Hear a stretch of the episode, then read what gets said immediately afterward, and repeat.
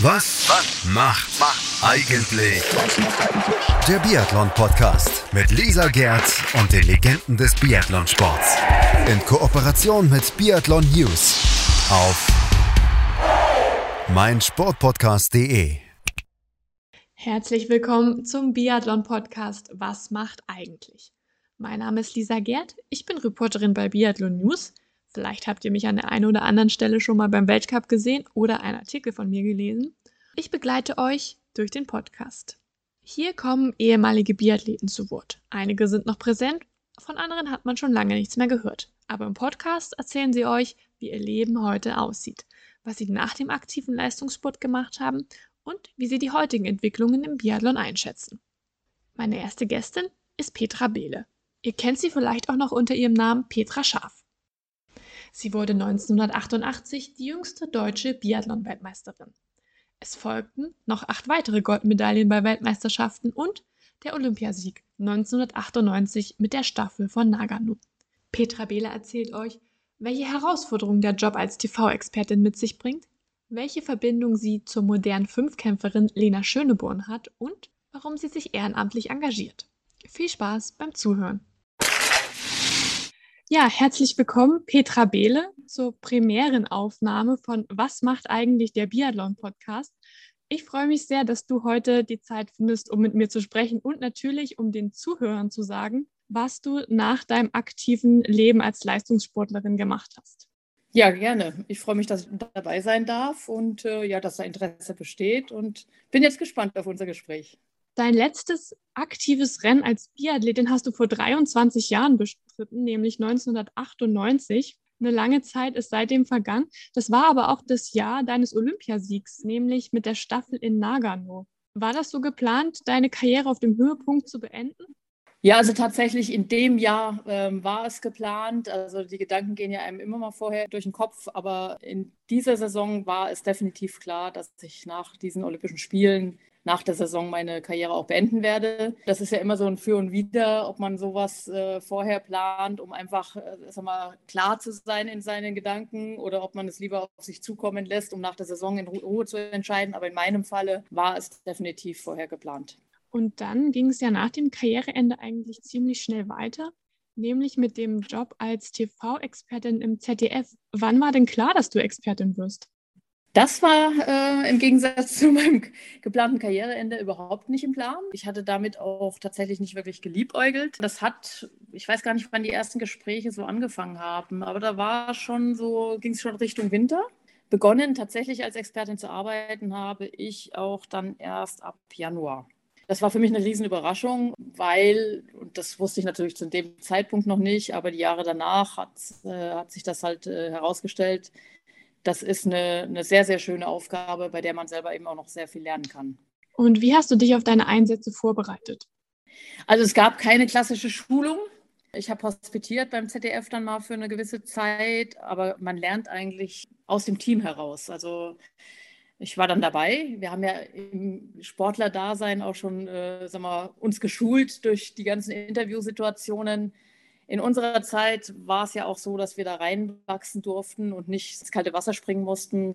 Ganz früher war ja der Medienrummel noch nicht ganz so groß um uns und wir konnten wirklich Step by Step mitwachsen. Und ich glaube, da hat man doch schon einiges auch mitbekommen. Und letztendlich in so einem Team, wie jetzt in meinem Fall beim ZDF, wurde man auch so gut aufgenommen und letzt, ja auch ein bisschen an der Hand genommen, um für diese Aufgabe eben auch ausgebildet zu werden. Also das Learning by Doing, würde ich sagen. Und man ist an der Aufgabe auch gewachsen, definitiv. Jedes Jahr durfte man auch ein bisschen mehr und konnte tatsächlich auch ein bisschen mehr. Was ich mir ein bisschen schwierig vorstelle, dann konntest du ja gar keinen Abstand vom Biathlon nehmen. Ich meine, du hast es zwar dann selbst nicht mehr gemacht, aber musstest ja trotzdem immer informiert sein, was ist gerade angesagt, wer ist gerade gut. War das nicht schwierig für dich? Ich fand es eher die Luxussituation, weil ich musste selber nicht mehr aktiv sein. Ich musste mich selber nicht mehr im wahrsten Sinne des Wortes quälen durfte aber weiterhin dabei sein. Ich meine, meine Leidenschaft für den Biathlon ist ja bis heute vorhanden. Also das, das bricht man ja nicht ab in dem Moment, wo man mit dem Sport aufhört. Dafür hängen da auch viel zu viele Erinnerungen an dieser Zeit, in der man selber auch aktiv war. Mit allen ja, positiven und negativen Erfahrungen natürlich, aber bei mir überwiegen definitiv die positiven Erfahrungen. Also insofern war das eher wirklich eine ein absolutes Privileg, dass ich diese Aufgabe beim ZDF übernehmen durfte und ja, und, und, damit auch die Chance hatte, dem Ganzen doch nah zu bleiben. Das äh, habe ich nur positiv gesehen, definitiv. Gibt es einen besonderen Moment oder ein besonderes Ereignis, was in Erinnerung geblieben ist als ZDF-Expertin?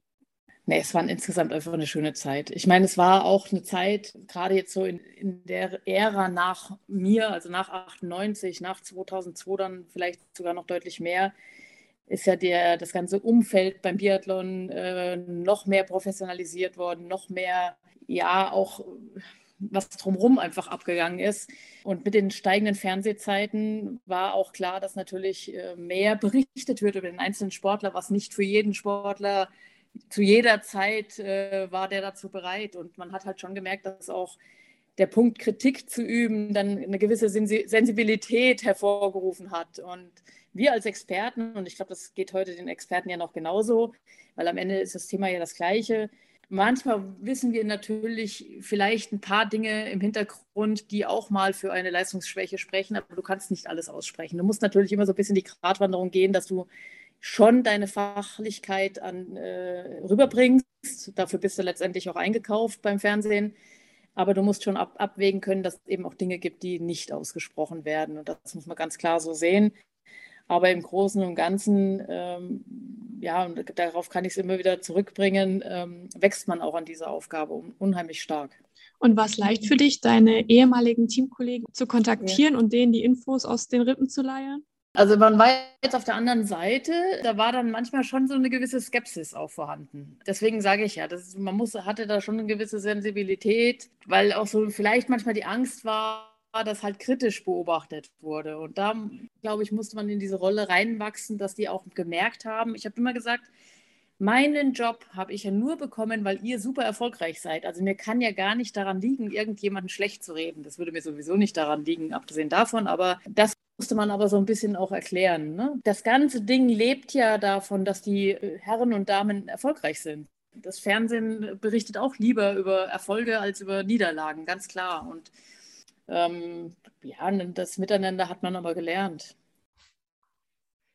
Du warst dann nicht nur TV-Expertin, sondern hast auch noch studiert, nämlich Sportökonomie. Wie bist du denn auf dieses Feld gekommen? Naja, ich wusste ja, dass der Expertenjob beim ZDF zeitlich begrenzt sein wird. Äh, keiner wusste, wie lange das dauern kann, dass es dann neun Jahre werden. Darüber war ich sehr froh. Aber irgendwie muss es ja danach auch weitergehen. Also ich war ja noch lange nicht am, im Rentenalter angekommen. Also für mich war eine Frage ganz entscheidend, ob ich sportnah, also im, im Sportthema weiterarbeiten will oder das Feld komplett verlasse. Also das hatte auch so ein bisschen was mit meiner Identität zu tun. Also wollte ich meine Erfahrung aus dem Sport mitnehmen in meinem späteren beruflichen Umfeld oder wollte ich sagen, hm, ja, die Zeit des Sports ist vorbei und eigentlich will ich mir was Neues erarbeiten. Und da kam dann, und da, da half mir das äh, Studium auch so ein bisschen, da konnte ich für mich dann eine Entscheidung treffen, dass eigentlich die Erfahrung, die man im Leistungssport sammelt, schon auch sehr viel wert ist und dass äh, es sinnvoll war, sich ein bisschen umzugucken, ob man nicht auch sportnah weiterarbeiten kann. Und ist das bis heute eine gute Entscheidung gewesen, diesen Studiengang zu wählen? Ich fand schon. Also es war ja ein berufsbegleitender Studiengang, der ja nur über, oh, ich weiß das gar nicht, drei Semester oder so ging, aber also es war jetzt kein klassisches Studium über mehrere Semester, aber der Input hatte eine große Bandbreite und war für mich, für das, was ich daraus wissen wollte und für mich äh, an Schlüssen ziehen wollte, war das äh, sehr, sehr wichtig und hat letztendlich auch dazu geführt, dass ich mit meinem Partner, äh, den ich dort in diesem Studium kennengelernt habe, zusammengegangen bin und bei Business Meet Sports gearbeitet habe. Was waren da deine Aufgaben? Eigentlich ähnlich wie heute. Wir haben, also der, mein damaliger Partner, der Herr Buhlmann, hatte sich ein bisschen auf Golfer spezialisiert, was für mich ein komplett neues Feld war, weil ich, also ich konnte noch nicht mal Golf spielen, das habe ich dann gelernt. Habe dort erstmal Erfahrungen gesammelt, habe aber relativ schnell versucht, dann über meine Kontakte eben auch an Wintersportler ranzukommen oder andere Sportler. Letztendlich habe ich auch in dieser Zeit ja dann mit Lena Schön modernen Fünfkampf gearbeitet. Also Herr Buhlmann war für mich wie ein Mentor. Also er hat mich sehr, sehr stark begleitet in dieser Zeit, in der ich auch mich beruflich erstmal finden musste. Und das war eine gute Zeit bei Business mit Sports, in der ich eben auch viel, viel lernen konnte, klar. Und wenn du sagst, er war wie ein Mentor für dich, bist du heute auch Mentor für junge Kollegen oder Sportler? Ich glaube, aus Sportlersicht würden sie uns nicht als Mentor bezeichnen. Ich weiß gar nicht, wie die Sportler uns tatsächlich benennen, weil ähm, ich sage immer, ich, ich würde mich nie als Managerin bezeichnen, obwohl das ja so ein bisschen der Überbegriff ist. Ja, aber vielleicht Berater. Berater ist vielleicht eine ganz gute Bezeichnung dessen, was wir tun mit den, mit den Athleten. Also ich habe mich ja sehr stark äh, fokussiert auf Athletenmanagement, auf Athletenberatung ja, was ich auch sehr schön finde, weil, weil das ist einfach, man begleitet Athleten, in der, in, die noch aktiv sind, einen sehr starken Austausch, profitiert natürlich aus der eigenen Erfahrung, die man selber früher machen konnte, kann auch viele Dinge ganz gut einschätzen, geht auch durch alle Höhen und Tiefen mit. Das heißt, ich leide genauso mit, wenn es mal nicht so läuft, wie wahrscheinlich viele, viele Fans. Aber ich feiere natürlich auch mit, wenn es dann gut läuft, ganz, ganz klar. Jetzt bist du bei der Firma Trizeps angestellt. Genau und auf deiner Visitenkarte steht Athletenbetreuung und Sponsoring. Genau, also Sponsoring heißt im Prinzip, dass ich bei den Athleten auch die Vermarktung ähm, übernehme. Das heißt, wir sind alle an, natürlich auch auf dem Feld unterwegs, dass wir für unsere Athleten entsprechende Partner suchen, die sie begleiten. Und ich bin und bei Trizep nicht angestellt, sondern ich bin, bin als freie Mitarbeiterin tätig, bin Ende 2012 mit meinen Athleten, die ich vorher befragt habe, von Business Meet Sports zu Trizeps gewechselt als freie Mitarbeiterin. Ja, in erster Linie, also ich, ich bin natürlich in den anderen Themen auch schon teilweise mit eingebunden und unterstütze auch mal, aber mein Fokus liegt ganz klar auf dem Athletenmanagement.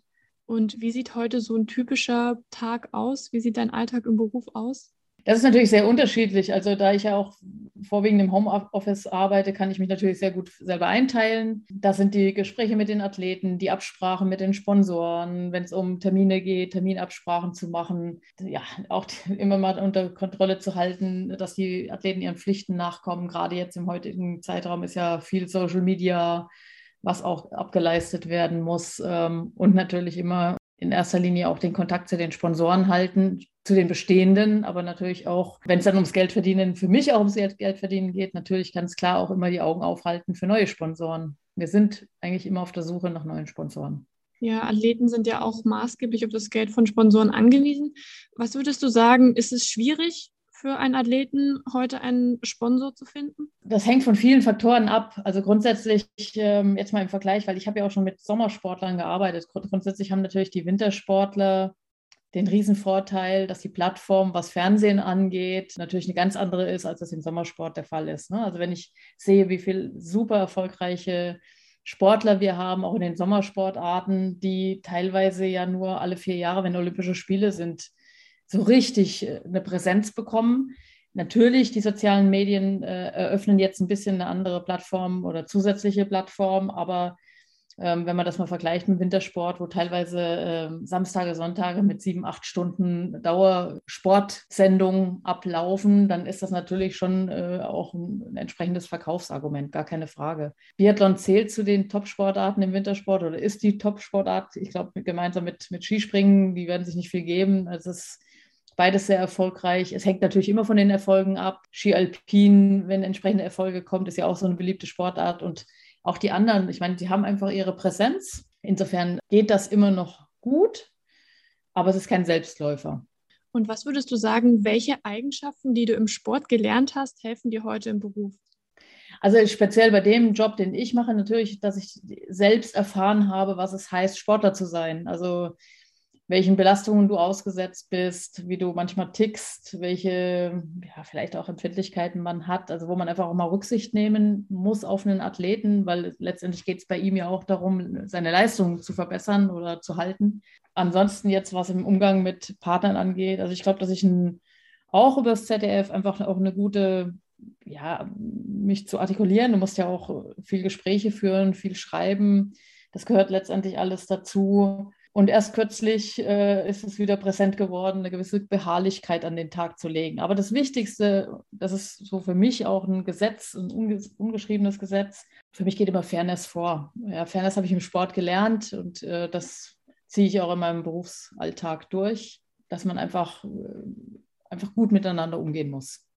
Ich würde sagen, wir machen jetzt eine kurze Pause und dann geht es hier weiter beim Biathlon-Podcast Was macht eigentlich mit Petra Behle? Dann sprechen wir mal darüber, wie sie sich ehrenamtlich engagiert und was sie in ihrer Freizeit so macht. Schatz, ich bin neu verliebt. Was? drüben. Das ist er. Aber das ist ein Auto. Ja, eben. Mit ihm habe ich alles richtig gemacht. Wunschauto einfach kaufen, verkaufen oder leasen. Bei Autoscout24. Alles richtig gemacht. In rund 40 Folgen habt ihr mich jetzt schon sagen hören, I want to tell you about the Beatles. Ich habe euch die Geschichten zu ihren Alben und ihren Songs erzählt, euch ihre wichtigsten Wegbegleiter und Vertraute vorgestellt und natürlich die Orte, die für die Bandgeschichte eine wichtige Rolle spielten. Habt ihr die drei bisherigen Staffeln schon durchgehört? Nein? Na, worauf wartet ihr dann noch? Rein in den Podcatcher eurer Wahl und einfach mal losgehört. Und folgt gerne auch unserem Instagram-Kanal iwtty-Beatles Podcast. Herzlich willkommen zurück zum Biathlon-Podcast Was macht eigentlich? Ich spreche heute mit Petra Behle.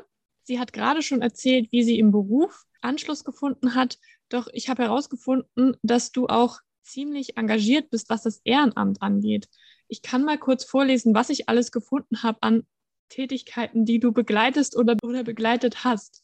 Du bist Schirmherrin der Tour der Hoffnung, seit 2009 Mittelhessen-Botschafterin, außerdem Mitglied des Nationalen Olympischen Komitees, aktiven Sprecherin in der Landessportkonferenz Hessen, Mitglied im Gutachterausschuss der Deutschen Sporthilfe und du warst 2018 Olympiabotschafterin für München. Wie schaffst du es, die ganzen Aktivitäten unter einen Hut zu bekommen? Ich weiß nicht, wo die Quelle herkommt. Ich vermute sie jetzt mal von Wikipedia. Das ist richtig, das ähm, muss ich zugeben. Ja, weil, weil, da muss ich jetzt selber auch wieder ein bisschen lachen und äh, weil das tatsächlich ganz vielen passiert, dass sie über diese Quelle Informationen einholen und Wikipedia ist, zumindest mal was meine Person angeht, tatsächlich einfach nicht aktuell, aber ich, ich, also ich bearbeite es natürlich auch nicht selber. Ne? Ja. ja. Vielleicht können wir jetzt ähm, Anreiz geben für den, der den Wikipedia-Artikel bearbeitet, das richtig zu stellen. Ja. Also, alle, die im Sport arbeiten, wissen, dass es ein nationales olympisches Komitee schon seit vielen, vielen, vielen Jahren nicht mehr gibt. Ja, also es ist heute der Deutsche Olympische Sportbund. Das heißt, diese Zeit, wo ich da mal persönliches Mitglied war, ist natürlich sehr viele Jahre zurück ähm, war auch für mich jetzt nicht in der Intensität ein, ein großes Ehrenamt. Ähm, ich habe, um vielleicht mal das Thema Ehrenamt, wenn du, das ist auch etwas, was ich meinen Sportlern mit auf den Weg gebe. Die haben ja auch viele Anfragen für irgendwelche ehrenamtlichen Einsätze, Cat Charity ähm, und alles Mögliche. Und da kann ich wirklich aus Erfahrung sprechen. Wenn man, ein Ehrenamt ist eine unglaublich wertvolle Aufgabe. Und wenn man das macht, sollte man das mit Überzeugung machen und man sollte sich mit dem Thema identifizieren können und man sollte Zeit dafür haben. Das heißt, auch Anfragen bei meinen aktiven Athleten versuche ich sehr im Rahmen zu halten und sage immer, setzt euch irgendwann mal mit einem Thema auseinander, für das ihr euch wirklich engagieren wollt und dann macht das dann auch. Aber seid nicht die berühmte Schirmherrin oder der berühmte Schirmherr auf dem Blatt Papier. Also solche Engagements davon versuche ich abzuraten. Ich meine, entscheiden müssen sie es am Ende selber. Ne? So, und bei mir war das so, dass auch bei mir der, nach der aktiven Zeit halt viele Anfragen kamen. Ich damals auch ein schlechter Neinsager war ähm, und auch natürlich so ein bisschen neugierig und ich habe erstmal auch einiges angefangen. Bin aber letztendlich, natürlich sagt man dann irgendwann, geht man auch man, aus manchen Dingen auch wieder raus. Bin aber sehr, sehr froh, weil ich auch Dinge gefunden habe, die in meinem Leben einen großen, großen Wert haben. Ich war sehr lange Gutachterin in der Stiftung Deutsche Sporthilfe, im Gutachterausschuss tätig. Das war eine unglaublich schöne Zeit, wo ich auch wiederum sehr viel lernen durfte, mit tollen Menschen zusammen sein konnte und natürlich das Thema, weil ich selber war auch ein Sporthilfe geprägter Sportler, war natürlich auch ein Thema, was, ja, was in meinem Leben ja auch eine große Rolle gespielt hat. Insofern, das waren besondere Jahre, das habe ich aber vor ein paar Jahren jetzt aufgegeben. Ähm, ja, weil irgendwann merkt man, dass man auch vielleicht ich möchte nicht sagen, müde wird, aber wenn man das, ich weiß nicht, 17, 18 Jahre gemacht hat, äh, hat man so das Gefühl, es könnten jetzt frische Leute an so ein Thema ran. Ne? Das zweite ist eben die Schirmherrschaft äh, bei der Tour der Hoffnung eine Benefizradtour zugunsten Krebs- und Leukämiekranker Kinder. Seit 2001 bin ich, bin ich dort Schirmherrin, also was ja auch schon ein unglaublich langer Zeitraum ist. Da bin ich durch Zufall reingestolpert, fand die Truppe aber von Anfang an total irre gut, die Veranstaltung total irre gut, was sie bis heute ist. Und äh, ja, das ist Lebensinhalt. Ja, inzwischen auch bei meinem Mann. Ich habe meinen Mann auch dadurch kennengelernt, meinen jetzigen Mann dadurch kennengelernt. Ähm, und ich finde halt, diese Erfahrung zu machen, was möglich ist, wenn ein paar Leute was in die Hand nehmen und Gleichgesinnte um sich herum scharen und man wirklich ein gemeinsames Ziel ausspricht, dann ist man unglaublich stark. Ja? Und diese Stärke dann zu demonstrieren, auch Vorbild zu sein, das ist ja auch bei solchen Aktionen dann immer gut. Und dann letztendlich auch noch Erfolge feiern zu dürfen, indem man gemeinsam wirklich Berge versetzt und unglaubliche Spenden zusammenbringt. Das heißt, all diese Dinge, diese, was man sonst vielleicht im Job auch nicht jeden Tag hat, aber dieses Stolzsein, gemeinsam feiern können und all diese Dinge, das, das kann man sich durchs Ehrenamt ganz gut holen. Und deswegen kann ich nur sagen, Leute, wenn ihr die Chance habt, euch im Ehrenamt zu engagieren, macht es. Ja, das ist, glaube ich, auch gerade in unserer Gesellschaft wichtig, dass man sich engagiert. Und mit deiner Heimat Mittelhessen bist du immer noch verbunden? Ich lebe in Mittelhessen, also ich lebe in Biebertal bei Gießen und da bin ich immer noch verbunden. War natürlich lange Zeit in Willingen im Sauerland, im Uppland, Willingen im Uppland, das kennt man vom Skispringen. Da schlägt auch mein Herz natürlich immer noch für. Da sind auch Freunde von mir natürlich noch. Und ich habe meine sportliche Zeit dort verbracht, aber ich lebe jetzt schon seit äh, sehr vielen Jahren hier in Mittelhessen und genieße hier auch die Möglichkeiten, also auch die Freizeitmöglichkeiten und das, was wir hier alles noch so rundherum haben. Also das ist schon auch eine schöne Gegend und insofern diese Botschafterrolle trage ich noch, ja. Und wie sieht es in Biebertal mit Schnee aus? Kannst du im Winter langlaufen gehen? Nicht wirklich. Das ist tatsächlich die einzige Krücke, weil am Anfang habe ich das nicht so sehr vermisst und inzwischen, die letzten Jahre, leider habe ich es doch sehr vermisst, dass wir einfach nicht mal so ganz spontan sagen können, wir fahren jetzt mal eine Viertelstunde und dann sitzen wir irgendwo in der Loipe oder stehen irgendwo in der Loipe. Das würde ich mir tatsächlich manchmal wünschen, weil es gerade jetzt, wenn man älter wird, ähm, wäre es halt ein unglaublich guter Sport, um die Fitness zu erhalten. Und das haben wir halt nicht. Eigentlich haben wir eher selten Schnee. Wenn wir dann mal Schnee haben, da ist es halt nicht ausreichend, dass hier groß Ski gelaufen wird. Und wenn es dann mit dem Langlaufen nicht klappt, machst du dann sonst noch Sport in deiner Freizeit? Ja, also auch um einfach um fit zu bleiben und äh, zufrieden zu bleiben. Ja, also, also ich sage immer, mein, meine Hauptmotivation, Sport zu machen heute, ist natürlich eine andere als damals. Ganz klar, damals wollte ich erfolgreich sein, heute will ich gesund sein und will, will vor allem auch meinen, ähm, also ich, ich bin ein Genießer, ich genieße, also ich, ich esse gerne, ich trinke gerne mal eine Flasche, also nicht eine Flasche Wein alleine, aber ich, insofern, wenn man dann so ein bisschen Ausgleich schafft, tut das schon gut. Wir sind immer noch, Tour der Hoffnung ist ja auch eine Radtour. Das heißt, ich versuche mich auch auf dem Fahrrad noch fit zu halten. Das klappt auch ganz gut und gehe auch noch joggen, habe meine zwei Hunde, gehe viel im Wald spazieren. Wir haben Rudergeräte im Keller stehen. Also es gibt ja verschiedene Möglichkeiten, sich fit zu halten. Aber ich hätte den Langlauf ganz gerne wieder dabei, mehr dabei als diese paar wenigen Ausnahmen, wo ich es halt machen kann. Aber gut, ich lebe hier. Man kann halt nicht alles haben im Leben. Ja, das stimmt. Bist du denn selbst manchmal noch live beim Biathlon-Weltcup vor Ort? Ja, aber tatsächlich selten. Gut, letztes Jahr war es ja im Endeffekt gar nicht möglich. Ich suche mir meist dann Oberhof oder Ruhpolding aus. Oberhof ist für mich natürlich näher. Beide Stationen sehe ich gerne. Antolz war immer ein beliebter Ort für mich auch. Also ich versuche an sich bei allen Athleten mal ein oder zwei Wettkämpfe auch im Winter, zu, also im Winter oder je nachdem, wann sie halt aktiv sind, auch zu sehen, ja. Okay, also ist es nicht nur ein privater Aspekt, sondern auch beruflicher Natur.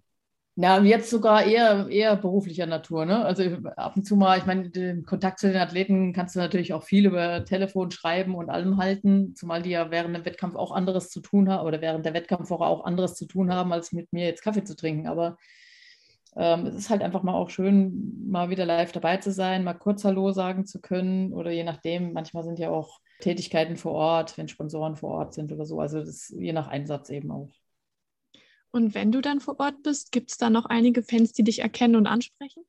Naja, wenn man im Biathlon-Umfeld unterwegs ist, dann ist natürlich der Wiedererkennungswert größer, als wenn ich hier durch Gießen äh, wandle oder durch Frankfurt äh, laufe. Das klar im, im Biathlon-Umfeld schon, wobei unsere Generation natürlich eher die, die Älteren noch so im Kopf haben. Ne? Die jungen Leute von heute, die haben ja uns nicht mehr live erleben können. Was mich noch interessiert, ich habe mal ein Zitat gehört von einer Biathletin, ich glaube Uschi Diesel war es, die hat gesagt, als sie angefangen hat mit Biathlon, wurde sie als Flintenweib beschimpft oder verspottet. Wie hast du die Zeit erlebt? Damals in den 80er Jahren, du warst 1988 die jüngste Biathlon-Weltmeisterin in Deutschland, bist also sozusagen seit den Anfängen des Biathlons, des Frauenbiathlons in Deutschland mit dabei. War das für dich ja. schwierig, dich durchzusetzen? Naja, ich glaube, der eine oder andere, der vielleicht jetzt diesen Podcast hört, hat ja auch den Film äh, über die Anfänge des Damenbiathlons äh, möglicherweise gesehen. Das heißt, da hat man das sehr gut, glaube ich, äh, schildern können. Für uns war es einfach was Spannendes, Neues. Ja, wir haben uns darüber überhaupt keine Gedanken gemacht. Und wir, wenn man etwas anfängt, dann geht man ja auch noch nicht davon aus, dass einem jegliche Förderung und eigentlich alles gleich äh, zugutekommt. Also insofern wir haben uns auf was Neues eingelassen, was uns riesen viel Spaß gemacht ha äh, hat damals. Überraschend, weil, wie gesagt, wir, wir, wussten ja auch nicht, was das ist. Wir wussten wohl, was Biathlon ist, aber wir selber waren ja, also ich persönlich habe vorher Langlauf gemacht und die meisten wohl auch vorher.